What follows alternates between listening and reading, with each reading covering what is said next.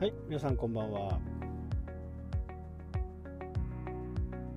えー、昨日はね、泥のように寝てましたね。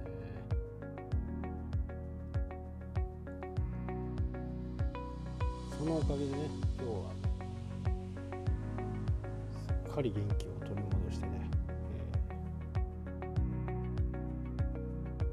本州に来たらね、もう必ず行くころっていうのは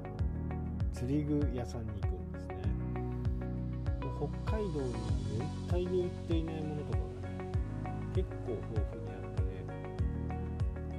半日いても飽きないかな。そんな感じですね。で釣り方とかねいろんなものがまた違って。ここはね非常に勉強になる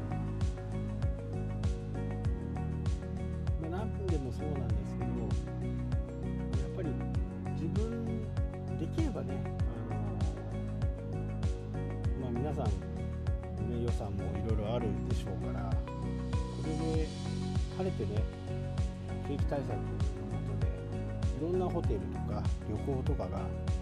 かなり安くね行けるようになると思います。半額ぐらいでね行けるぐらいになると思うのでその時のために今必要なお金をねなるべくてほしいと思いますね。でこれはやっぱりビジネスする上においてですね非常に大切ですね。私もいろんなところに行っていろんなサービスを、ま、サービスというか体験をしてあこれはいいな。これはいいな。これはダメだ。なというようなことをすごく感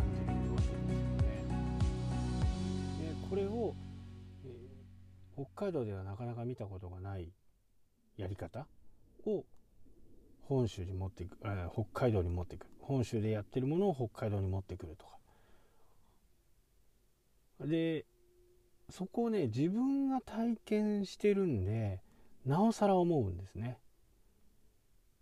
いやこれはいいアイディアだな。これはなんかちょっと良くないなとか。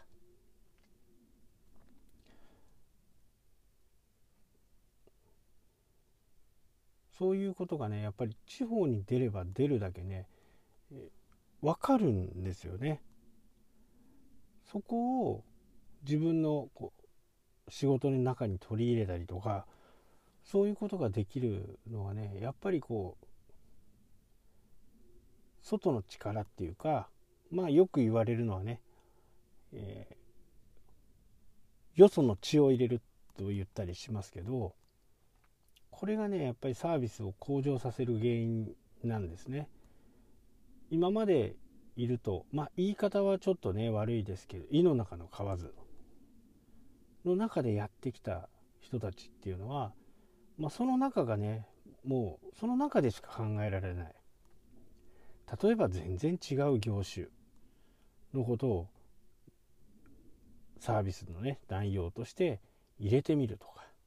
いうことっていうのは非常に大切ですよね。で自分がやっぱりいいと思ってやることっていうのは多分お客さんもね、えー感じると思いますしそういうことをできる。のはねやっぱり自分で体験しなきゃダメ。そこに対してやっぱりお金がかかるんですね、えーいろんなところに行っていろんなものを感じて覚えて体感して経験してそれを自分なりにアレンジして自分のソースとして使っていくということですね。で、ね、釣りの話に戻っちゃいますけど北海道では普通釣るそういう形では釣らないものを本州では釣ってるわけですからそれは北海道の魚で合うのか合わないのかっていうのをねやっぱりチャレンジするんですね。でそうすることでやっぱり釣果が見込めたりね魚もこう痛い思いをしたりするとね警戒心がつくんですねなので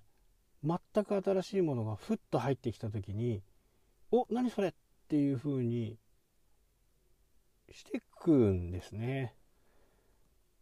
なので全然今までと同じような餌で同じような形で釣る釣れる時は釣れるんですけど釣れなくなった時にね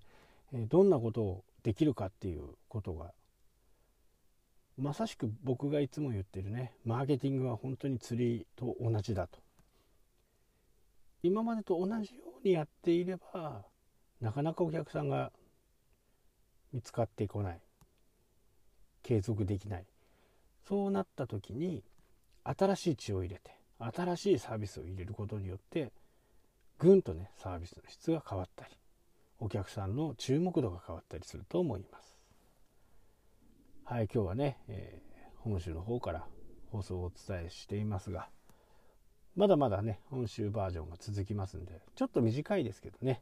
えー、お付き合いいただければなと思います。はいというわけで、ね、今日はここまでになります。それではまた。したっけ？